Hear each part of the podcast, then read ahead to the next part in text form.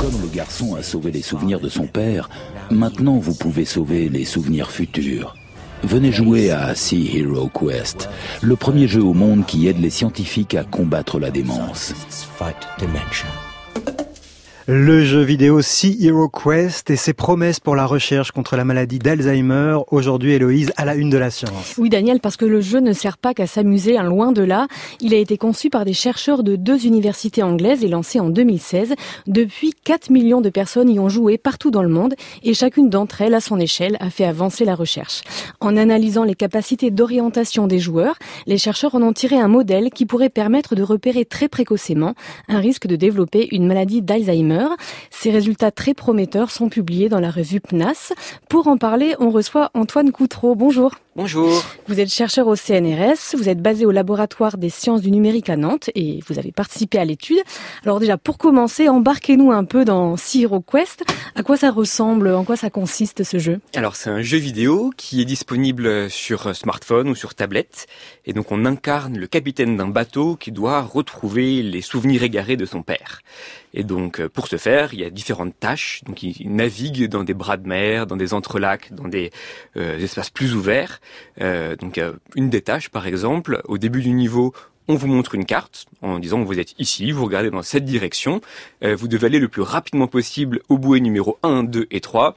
C'est bon, vous l'avez mémorisé, la carte disparaît et la personne y va le plus rapidement possible. Donc ça joue sur le sens de l'orientation du joueur. Ouais, c'est vraiment ça a été conçu pour quantifier différents aspects du sens de l'orientation du joueur parce que donc il y a, plusieurs, euh, c'est un processus cognitif qui est assez complexe, il y a différentes dimensions, et donc on a adapté des euh, tâches classiques de la littérature en, en navigation spatiale, on les a rendues ludiques dans un jeu vidéo pour qu'un maximum de gens puissent y jouer. Mais dans votre travail, ce n'est pas plus la capacité à jouer aux jeux vidéo que vous analysez par rapport euh, au, pur sens de l'orientation On peut imaginer que des personnes euh, âgées que vous avez testées sur ce jeu vidéo étaient de toute façon moins à l'aise euh, que des jeunes, même si en dehors de ça, elles pouvaient avoir un bon sens de l'orientation. Alors effectivement, ça c'est une, très bonne question. Donc ça, on, a, on a vraiment porté beaucoup d'attention à ce problème de différentes façons. Déjà, on a rendu le jeu extrêmement simple à jouer, c'est-à-dire qu'il n'y a que trois commandes en tout et pour tout.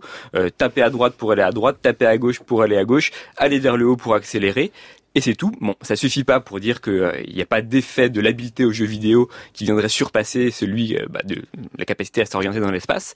Donc on a euh, effectué une expérience supplémentaire où là on a fait venir des gens en laboratoire, on les a fait jouer aux jeux vidéo, et ensuite on les a emmenés dans les rues de Londres et de Paris pour euh, leur faire accomplir une tâche similaire.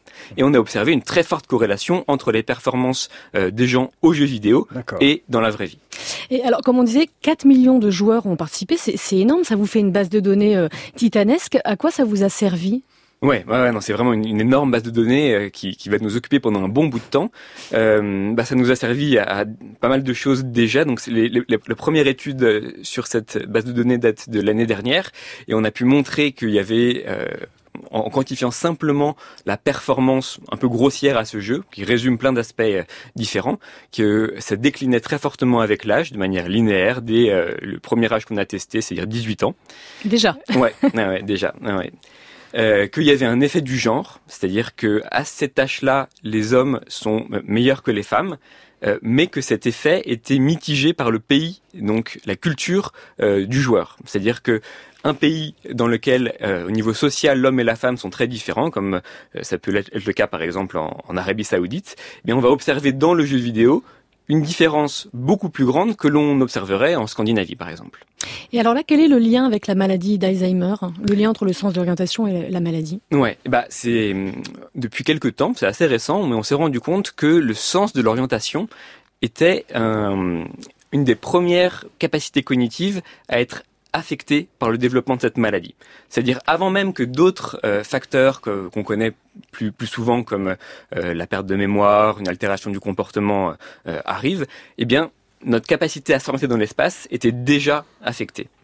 Alors le gros problème, c'est que cette capacité à s'orienter dans l'espace, bah, elle est extrêmement distribuée dans la population. C'est-à-dire que moi, je suis très mauvais en orientation. Moi aussi. ma, ma, femme est très forte en orientation, et ça ne présuppose rien de notre du risque que l'on a plus tard à développer oui, Alzheimer. Il vaut mieux rassurer nos, nos, auditeurs. Si on est mauvais, en un mauvais sens de l'orientation, c'est pas pour ça que on a plus de risques. Par contre, c'est peut-être si notre capacité à s'orienter dans l'espace évolue au cours du temps, là, c'est un signe. Alors, ça? Exactement. Donc ça, c'est vraiment, ça c'est important de suivre euh, ce qu'on appelle longitudinalement, donc dans le temps, euh, la capacité des gens. Mais c'est pas toujours possible quand un patient va voir son neurologue pour la première fois. Il ne peut pas savoir comment étaient ses performances par le passé. Et donc, euh, il est important de quantifier différents facteurs que l'on connaît dans la littérature pour qui vont impacter le sens de l'orientation. Donc là, je vous ai mentionné l'âge, qui est évidemment le plus gros facteur qui vient moduler euh, ce, cette capacité cognitive. Il y a l'âge, mais il y a aussi le niveau d'éducation, l'endroit où on habite, si on habite dans un milieu naturel ou dans une ville. Mhm. Euh, il y a la façon dont on se déplace, de nombreux facteurs qui ont été identifiés dans la littérature. Donc pendant que les gens jouent, on leur pose des questions sur leur profil démographique. Donc ils ont le, le choix de remplir ou ne pas remplir euh, euh ces questions. Mais euh, allez-y. Euh, donc là, vous avez fait une, une, étude particulière pour cette publication. Vous avez essayé en fait d'évaluer l'importance de la perte de l'orientation dans la maladie. Racontez-nous ce que vous avez fait euh, comme étude. Ouais. Donc effectivement, euh, là, on, on s'est vraiment penché sur l'aspect clinique des choses. Autant, on avait au début, on avait commencé à regarder la population générale qui avait joué euh, au, au, jeu. C'était tout un chacun, vous et moi. Personne n'était prédisposé euh, à la maladie d'Alzheimer. Et là, on a fait venir des gens au laboratoire, donc 150 personnes, et on les a génotypés, c'est-à-dire qu'on a regardé précisément euh, quel allèle, euh, un, gène particulier qui s'appelle euh, ApoE, donc c'est apolipoprotéine, mhm. et dont différentes versions euh, rendent les gens plus ou moins à risque de développer la maladie lorsqu'ils vieilliront. Donc il y a principalement deux grosses versions de, ce gène qu'on appelle E3-E3, donc ça c'est la population générale qui le porte, 75%. Donc ces gens-là ont une probabilité moyenne de développer la maladie. Et une autre allèle qui s'appelle E3-E4, où là les gens ont 3 euh, à 4 fois plus de chances de développer la maladie d'Alzheimer.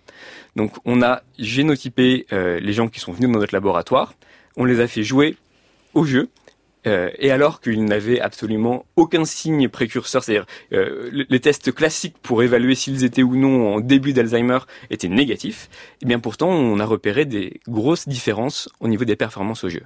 Une petite question pour terminer. Euh, il va falloir attendre encore longtemps, vous pensez, pour qu'il y ait des applications cliniques réelles pour diagnostiquer Alzheimer qui reste encore euh, très difficile à, repérer précocement? Euh, bah, oui, alors ça, bien sûr, le monde clinique, ça, ça, prend toujours beaucoup de temps à valider, à, à, à, avant d'être implémenté dans, dans, la vraie vie. Mais en tout cas, c'est quelque chose de très prometteur, car un effet même précoce chez des gens non, non cliniquement au stade préclinique euh, donne des effets assez forts et vraiment quantifiables. Merci Antoine Merci. Coutreau. Je rappelle Merci. que vous êtes chercheur au CNRS basé au, au laboratoire des sciences du numérique de Nantes. Et Héloïse, à demain. À demain.